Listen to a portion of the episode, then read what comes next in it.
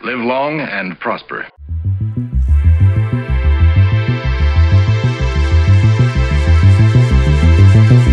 A inteligência artificial está cada vez mais presente em nossa vida.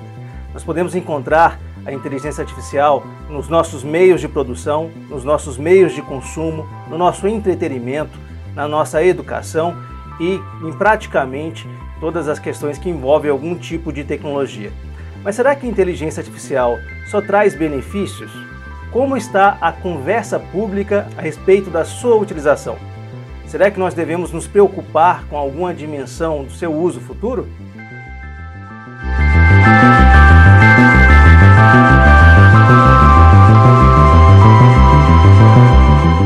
Pessoal, hoje nós vamos conversar um pouquinho sobre inteligência artificial.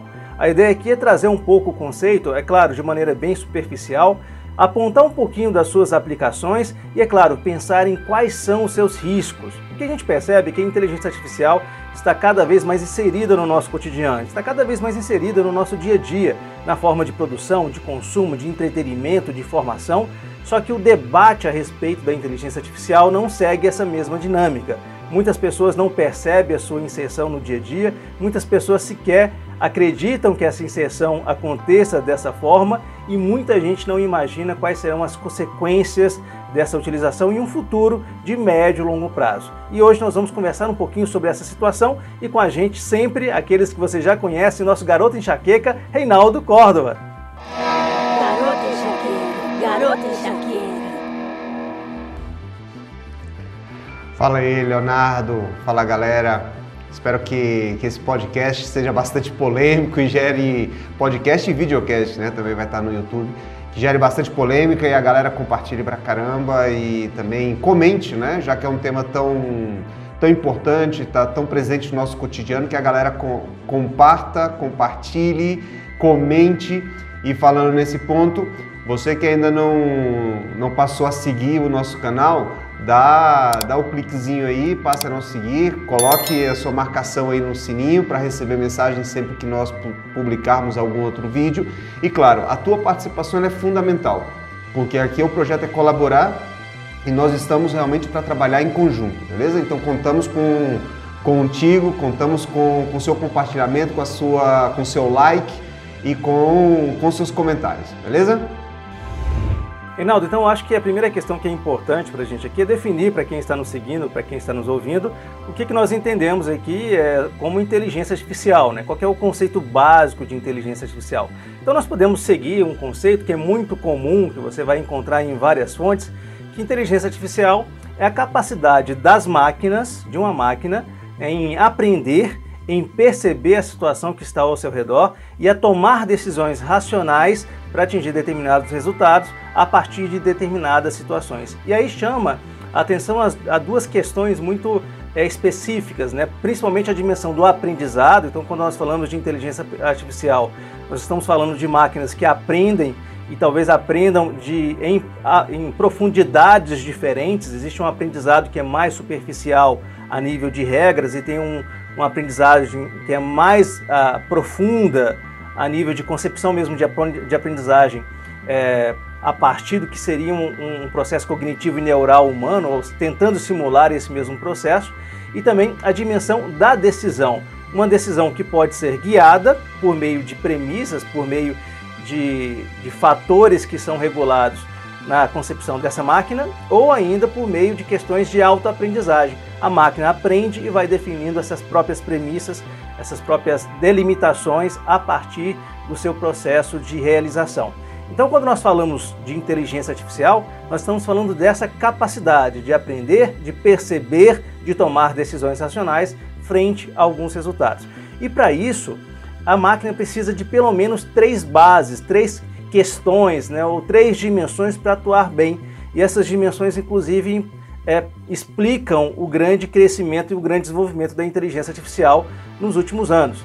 Então, para que a inteligência artificial ocorra, é, ela deve possuir templates, modelos de, de pensamento, modelos de base de dados muito bem constituídos, né? muito bem é, preparados, desenvolvidos para que ela possa servir, desse, ela possa se servir desses modelos para poder criar o seu parâmetro de, atua, de atuação. Então ela tem que possuir de uma construção a priori para que a partir dessa construção ela possa desenvolver outros cenários, outras bases. Então ela precisa de uma base conceitual de dados inicial. Ela também precisa de um grande volume de dados brutos, dados coletados do dia a dia, dados coletados da ação humana frente àquele espaço de realização, aquele espaço de atuação que aquela máquina vai ter, e um grande processamento de dados. Em relação aos modelos, aos templates, aos modelos de dados, nós já tínhamos condições de montar estruturas de causalidade, de ação e reação que já daria oportunidade para uma máquina definir determinados parâmetros. Mas foi nos últimos anos que nós conseguimos desenvolver né, a produção de um grande volume de dados de forma natural, o que vai acabar desaguando aí que nós chamamos de Big Data, e também foi nos últimos anos que nós aumentamos de forma significativa a nossa capacidade de processamento dos equipamentos, de processamento de dados, a capacidade das máquinas de analisar, de dar contexto a esses dados brutos é, que nós trabalhamos no dia a dia, que a inteligência artificial vai utilizar como insumo. Então imagine o que, que era, por exemplo, a tecnologia que foi utilizada para o lançamento da Apollo 13, ou a tecnologia que foi utilizada para o lançamento espacial na década de 60. Imagine o que é a tecnologia que nós temos hoje. O nosso celular tem muito mais tecnologia, muito mais poder de processamento que tinha uma, um, um, foguete da NASA na década de 60, de 70, por exemplo. Então a capacidade de processamento e o fácil acesso a, a essa e o fácil acesso a essa capacidade são características que hoje permitem um advento mais amplo da inteligência artificial. Agora, quais são as consequências que nós temos disso, né? O que, que nós podemos esperar? Reinaldo, o que, que você acha?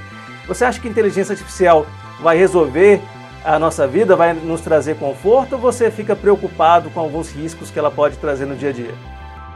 Você trouxe, você trouxe muitos elementos aí significativos, né? Então a questão é, da aprendizagem, o modelo de base, dados brutos, a geração do processamento desses dados. Então, quer dizer, só cada um desses tópicos daria para discutir aqui, para conversar muito tempo, né? É, disso tudo que você, você comentou, o que eu acho que é importante nós termos em mente nesse momento é como isso afeta o nosso cotidiano hoje e como isso pode afetar o nosso futuro, a curto prazo e a longuíssimo prazo, né? É, me ajuda, e eu acho que também poderia ajudar algumas pessoas a pensar o seguinte: quanto tempo falta? Claro, a gente pensa em muitas, muitas variáveis, né? mas considerando assim, você tem uma idade que você estabeleceu para se aposentar. Considerando a idade que você propôs para a aposentadoria, quanto tempo você ainda precisará trabalhar? Né? No meu caso, são 24 anos. O que eu preciso de, daqui até 24 anos e como estará o mundo em 24 anos? Qual é a minha capacidade de me adaptar nesse período? Isso é interessante pelo até o, o exemplo que você trouxe, né? Quando na década de 70 foi lançado o, o, a Apollo 13, a tecnologia ela era muito inferior ao, ao que é hoje. E não só, você falou do celular, mas pode pensar no processamento de dados que representou, por exemplo, o, o, play, o a PlayStation né? e, e, tantos outros equipamentos que estão à nossa volta. A capacidade dos próprios sistemas pensarem. Claro que aqui o pensamento ele vai ter que des, é, desmembrá-lo, né? pensar de outra maneira. Mas assim, como os sistemas eles coletam esses dados, analisam os dados e apresentam um resultado para o operador. Porque eu acho que é aí que está interessante a, a conversa.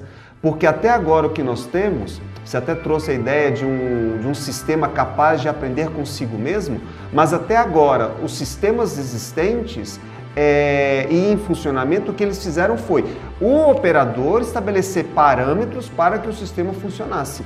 Então, quer dizer, é, o sistema ele não é ele não é ético, né? O sistema ele não tem que ficar pensando se ele tem que tomar a decisão A ou B. Ele vai cumprir o que está definido ali na, na, linha, na, língua, na, na linha de programação, nos algoritmos dele.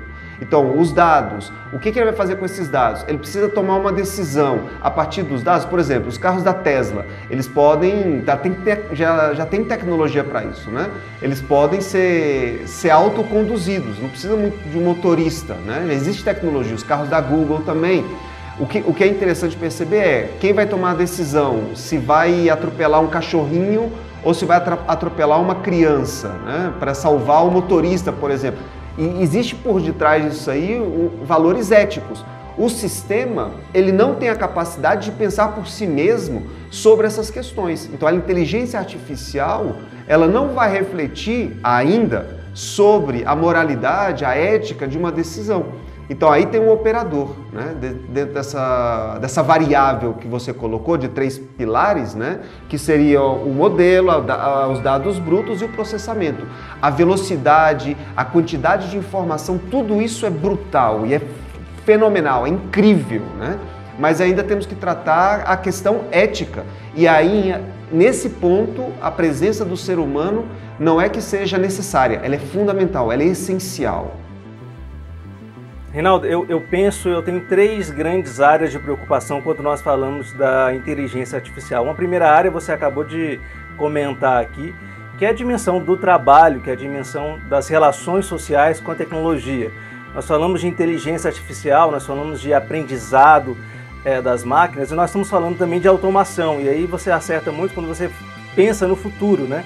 No futuro, se nós temos em uma evolução da inteligência artificial e uma evolução da automação, tudo indica que aquilo que poderá ser automatizado será automatizado. E aí você tem uma pergunta que é uma pergunta essencial. Para onde será deslocada essa força de trabalho depois? Como que será o papel do ser humano nesse meio tecnológico, onde as tecnologi tecnologias serão muito mais assertivas, muito mais produtivas, não têm as mesmas dificuldades, os mesmos empecilhos de, de, do trabalho humano, enfim, e possivelmente ocuparão esse espaço.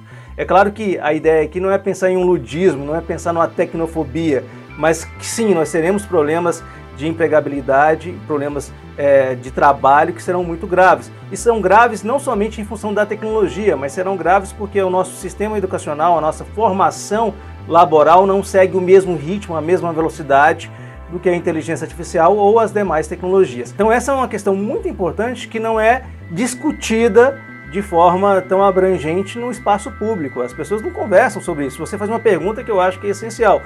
O que será da nossa vida laboral daqui a 15 anos, 20 anos? Né? Nós, nós, que temos que trabalhar mais 15, 20 anos, nós estamos nos preparando para essa dimensão. Nós temos um outro vídeo que nós já publicamos aqui no, no canal do Projeto Colaborar que fala sobre essa dimensão do trabalho. Você vai encontrar ele aqui nesse endereço aqui em cima e você pode ver esse vídeo. Essa é uma dimensão que eu acho que é importante, Reinaldo. Anota um pouquinho que a gente até volta nela depois. Uma segunda dimensão é a questão da, da inteligência artificial e a dimensão do controle. Né? Como que a tecnologia, a inteligência artificial, a, as máquinas cognitivas permitem que determinados tipos de procedimentos, de ações, de, de movimentações, até mesmo na dimensão emocional do ser humano, e como que isso pode ser utilizado para algum tipo de manipulação. Hoje, a inteligência artificial atrelada a outras tecnologias pode mapear, por exemplo, qual é a condição emocional do indivíduo. Né? Quando nós fazemos aquelas brincadeiras no Facebook de tirar uma foto e envelhecer, na verdade você está ensinando ali para o sistema como que será as suas leituras biométricas no futuro próximo. Então nós estamos dando todos os incentivos e todos os mecanismos possíveis para que se criem dados para verificar, por exemplo, a dimensão emocional. E se você tem o um controle da dimensão emocional, se você consegue mapear, você consegue agir em cima dela. Eu queria dar um exemplo aqui para você, para você pensar isso. Nós falamos muito hoje em dia, uma conversa muito interessante sobre a internet das coisas, por exemplo. Internet das coisas é a ideia que a internet vai estar presente em todos os equipamentos, na sua casa, na sua roupa, na sua cafeteira. Vamos pensar uma cafeteira ligada aí à internet das coisas, nessa ideia de inteligência artificial. Essa cafeteira ligada na internet percebe, porque ela recolhe dados de várias fontes, dados que você muitas vezes disponibiliza, mas percebe que você, em determinados dias da semana, você tem uma taxa é, de cortisóide maior, uma, ou, você, é, ou ela percebe que você tem uma queda emocional em um determinado dia. E a partir dessa percepção, por exemplo, ela, por meio da sua análise do seu algoritmo, já começa a preparar um café para você com mais ou com menos cafeína a partir da sua condição emocional. E aumentando mais ou menos cafeína, ela te coloca uh, mais ou menos estável, mais ou menos uh, propenso a realizar determinadas situações em função, por exemplo, do uso da cafeína. Você acaba entrando numa, numa dimensão de manipulação. Então, de posse disso, como é que essa inteligência artificial vai ser utilizada para nos manipular no consumo, na produção, no trabalho, nas decisões políticas, com o uso, por exemplo, de psicometria esse tipo de coisa. Esse é o segundo núcleo. E bem rapidamente agora, um terceiro núcleo que a gente nem arranha em termos de debates públicos. Quando nós falamos de inteligência artificial, nós estamos falando de máquinas cognitivas, nós estamos falando de um tipo de aprendizagem que pode ser uma aprendizagem profunda, inclusive simulando redes neurais. Né? Existe lá um, o Deep Learning que faz uma construção que se assemelha às redes neurais humanas. Que nós estamos falando que nós estamos concebendo máquinas com processos cognitivos que evoluem de uma forma muito rapidamente. E aí nós poderíamos entrar, por exemplo, numa dimensão, numa pergunta que é bem existencial, mas que é bem interessante. E se de repente a inteligência artificial ela concebe consciência e ela concebe é, o entendimento de si mesmo ao redor desse mundo? Nós temos aí um outro tipo de ser mecânico, mas que a gente possa chamar de vida, e aí nós entramos numa dimensão que é da noética, que fala sobre justamente essa questão da, da, da consciência e da cognição. Isso também não é discutido, mas a gente pode alcançar esse espaço em um tempo que não é um tempo muito longo no que a gente pensa de sociedade. Então, você falou de muitas coisas aí, pontos importantíssimos, né? Um conceito que eu acho que é bem interessante, dá outros né, momentos aqui para nós, nós conversarmos, é a, acerca da aprendizagem profunda, né? A deep learning. Então, esse conceito é muito importante, tem que ser analisado, é pouco, pouco debatido, né? Como é muito novo, ele é pouco estudado e os nossos gestores muitas vezes não estão preocupados com isso inclusive na, na, nas próprias universidades, no centro, nas escolas, não estão preocupados com, com essa questão. Então, infelizmente, acaba ficando é, marginalizado dentro do, do debate, né? essa questão da, da, da, aprendizagem profunda. Quando você coloca a ideia da, da autoaprendizagem das máquinas, nesse ponto eu ainda sou um pouco cético. Né? Teve até o vídeo que nós falamos sobre o ceticismo, então, nesse recorte eu vou colocar que eu ainda não tenho dados suficientes para chegar a uma conclusão.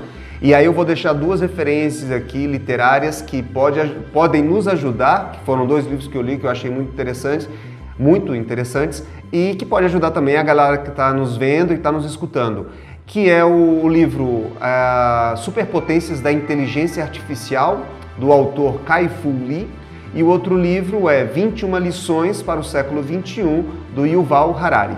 Os dois autores vão tratar sobre essa temática da inteligência artificial. E há algo que é convergente neles, Leonardo, que é o seguinte: ambos vão falar sobre a questão do trabalho que você trouxe agora também. Então, não dá para uma pessoa no século 21, e nós estamos falando de pessoas dentro de uma, uma conjuntura, vamos colocar, normalizada, né? Então, assim, com acesso à internet, com acesso a recursos a, tecnológicos, não estamos falando de uma pessoa que, infelizmente, ainda existe no planeta, que não tem acesso nem à água potável na sua casa. A gente conhece essas variáveis, mas nós não vamos entrar no mérito nesse momento sobre isso. Então, falando o seguinte: uma pessoa que tem consciência do mundo que a cerca, olha, essa pessoa, se ela acredita realmente que nos próximos 10 anos ela vai estar realizando o trabalho dela da mesma maneira que ela está hoje, olha, essa pessoa, a gente pode afirmar que ela está rotundamente enganada. Como você mesmo trouxe, todos os trabalhos que no futuro próximo puderem ser é, transferidos para um sistema informático, então um sistema de inteligência artificial, serão transferidos. A gente não tem a menor dúvida sobre isso.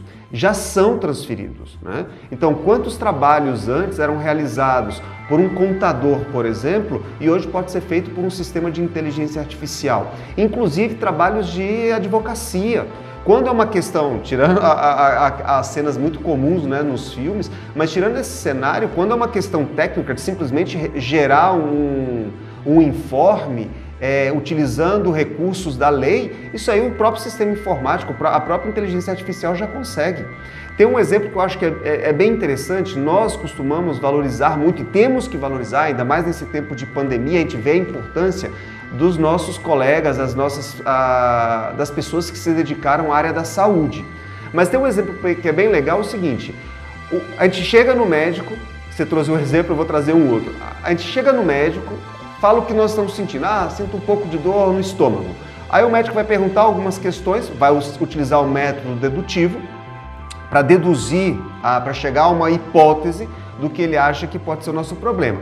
Antes de dar o indicar o medicamento, passar o receituário, ele vai pedir um exame médico.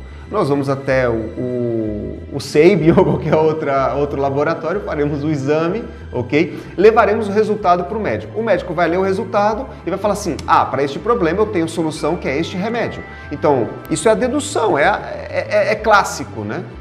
Então, o próprio sistema informático ele pode realizar isso. Sem querer ser, ser negativo né? ou pessimista, um sistema informático pode fazer essa dedução entendeu? Agora, o que o sistema informático não pode fazer é fazer a aplicação da injeção no paciente. Então, quer dizer, todos os sistemas serão transformados nos próximos anos? É claro que não. Então, quando a gente fala da nossa área, Leonardo, nós somos educadores, professores. É claro que o sistema de, os sistemas, né, porque não é um, isso é uma rede, quando você usa a ideia de neurônio, neurônios, de rede neural, é assim que tem que ser pensada a inteligência artificial. Então, é, quando a gente pensa que, que todos os sistemas que a gente usa para informar, para transmitir conhecimento para os nossos estudantes, dentro de pouco tempo não será mais necessário. O que nós teremos que ensinar são os métodos, como o estudante selecionar, como ele fazer o relacionamento de uma informação com outra. Não é o dado por si que vai interessar o estudante, porque isso o próprio sistema informático poderá fazer.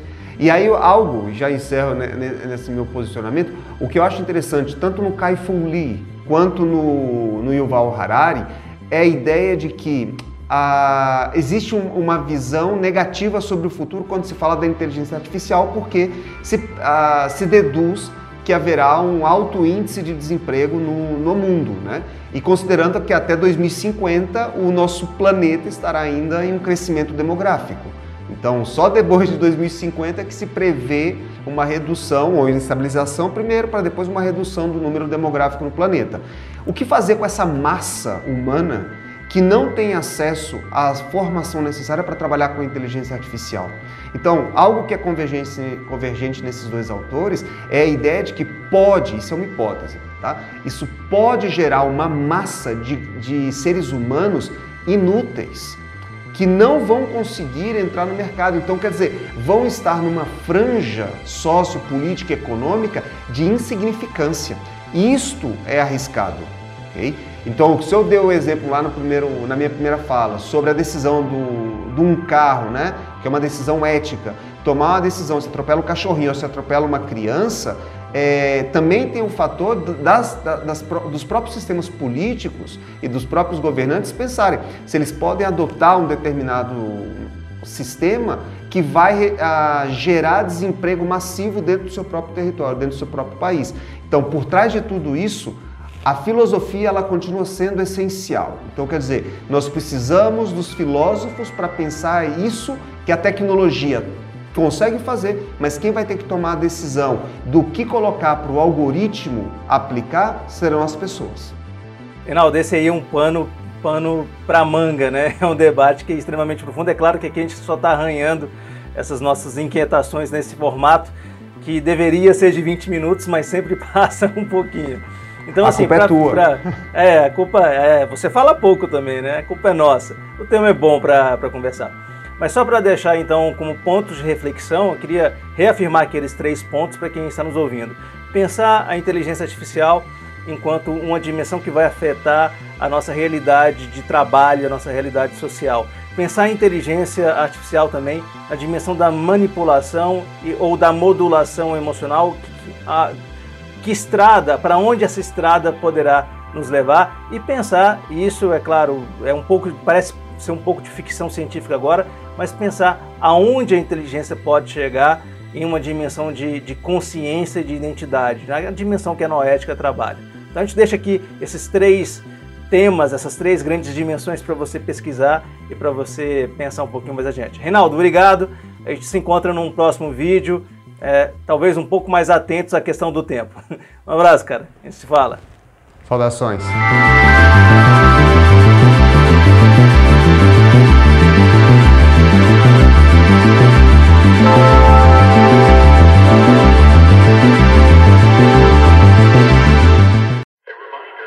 long and prosper.